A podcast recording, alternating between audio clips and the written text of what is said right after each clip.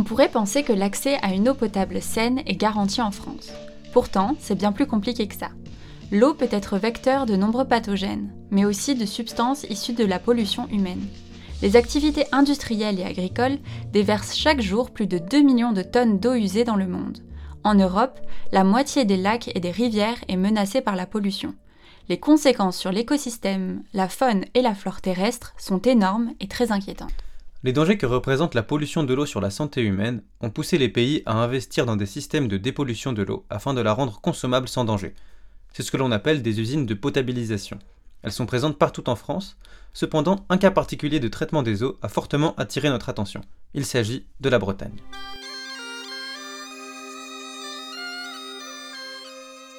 3 200 000 habitants utilisent le réseau d'eau breton chaque année.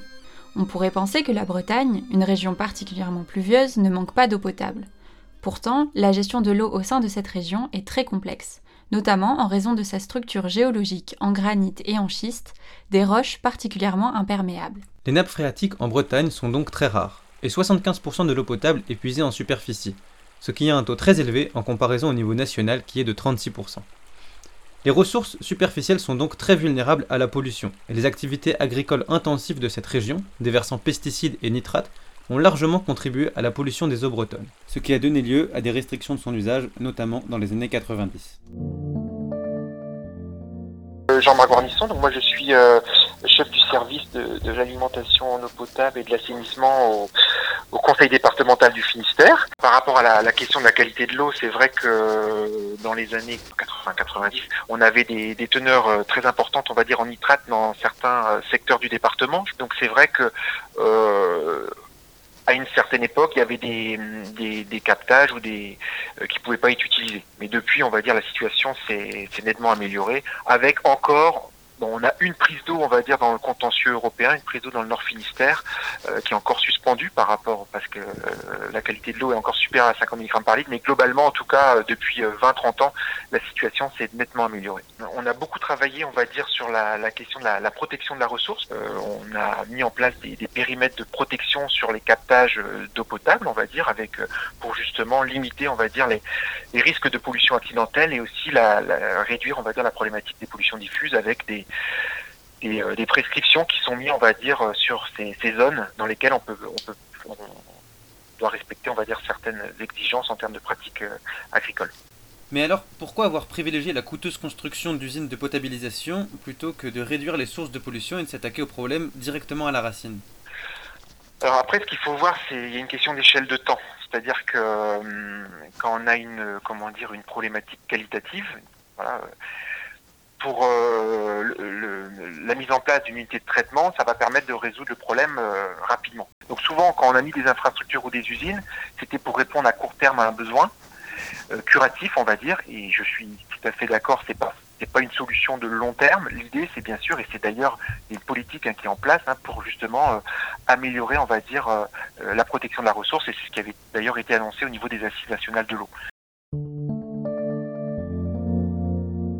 Aujourd'hui, en raison de grandes améliorations des installations, la Bretagne affiche un taux de conformité de 99,99% pour ses teneurs en nitrate et de 99% pour celles en pesticides, soit des taux supérieurs à la moyenne nationale. Cela est notamment dû à la mise en place de traitements complexes visant à éliminer nitrates et pesticides, matières organiques et polluants émergents. L'usage de charbon actif permet par exemple d'éliminer une partie des pesticides. Cependant, il peut y avoir des défaillances. En 2017, 2% de la population bretonne a été concernée par un dépassement ponctuel de la limite de 0,1 microgramme par litre. Au niveau national, c'est 7,5% de la population qui a été touchée par ces dépassements. En dépit des défaillances occasionnelles des systèmes d'assainissement et autres problèmes cités précédemment, l'eau bretonne est aujourd'hui de bien meilleure qualité et est consommable sans danger. Cependant, dans un rapport sur la qualité de l'eau française, UFC Que Choisir rappelle que lorsqu'une eau affiche une absence de pesticides ou de nitrates, ce n'est pas parce que l'agriculture aurait amendé ses pratiques, mais parce que l'eau subit de coûteux traitements de dépollution. Coûteux traitements de dépollution à la charge de la population locale qui a dû financer toutes les actions d'assainissement de l'eau. Selon le Télégramme, le prix de l'eau a augmenté de 12% entre 2007 et 2013. Le long traitement sanitaire qu'exige l'eau bretonne fait ainsi d'elle l'une des plus chères de France. Ça c'est mon or Et mon or c'est mon argent Voilà Aujourd'hui, 96% de la population française a accès à de l'eau de qualité tout au long de l'année. Pour l'UFC Que Choisir, ce constat est globalement positif. Cela n'empêche que 4% de la population, soit 2,8 millions de Français, consomment encore une eau polluée. L'agriculture reste la majeure cause de pollution de l'eau, avec les pesticides qui constituent, de loin, la première cause de non-conformité. Les installations vétustes sont aussi à blâmer, notamment les installations en plomb encore utilisées dans certaines villes, ainsi que les installations en PVC qui sont source de chlorure de vinyle. De plus, si la qualité de l'eau peut être jugée relativement bonne en France, l'UFC Que Choisir soulève que cela ne saurait masquer la triste réalité de ressources en eau massivement polluées nécessitant de coûteuses campagnes de dépollution. Aujourd'hui, l'agriculture pollue encore beaucoup, et il est intéressant de noter que 87% de la dépollution des eaux est financée par les consommateurs, contre seulement 6% par les agriculteurs. Un principe du polluer-payeur souvent dénoncé.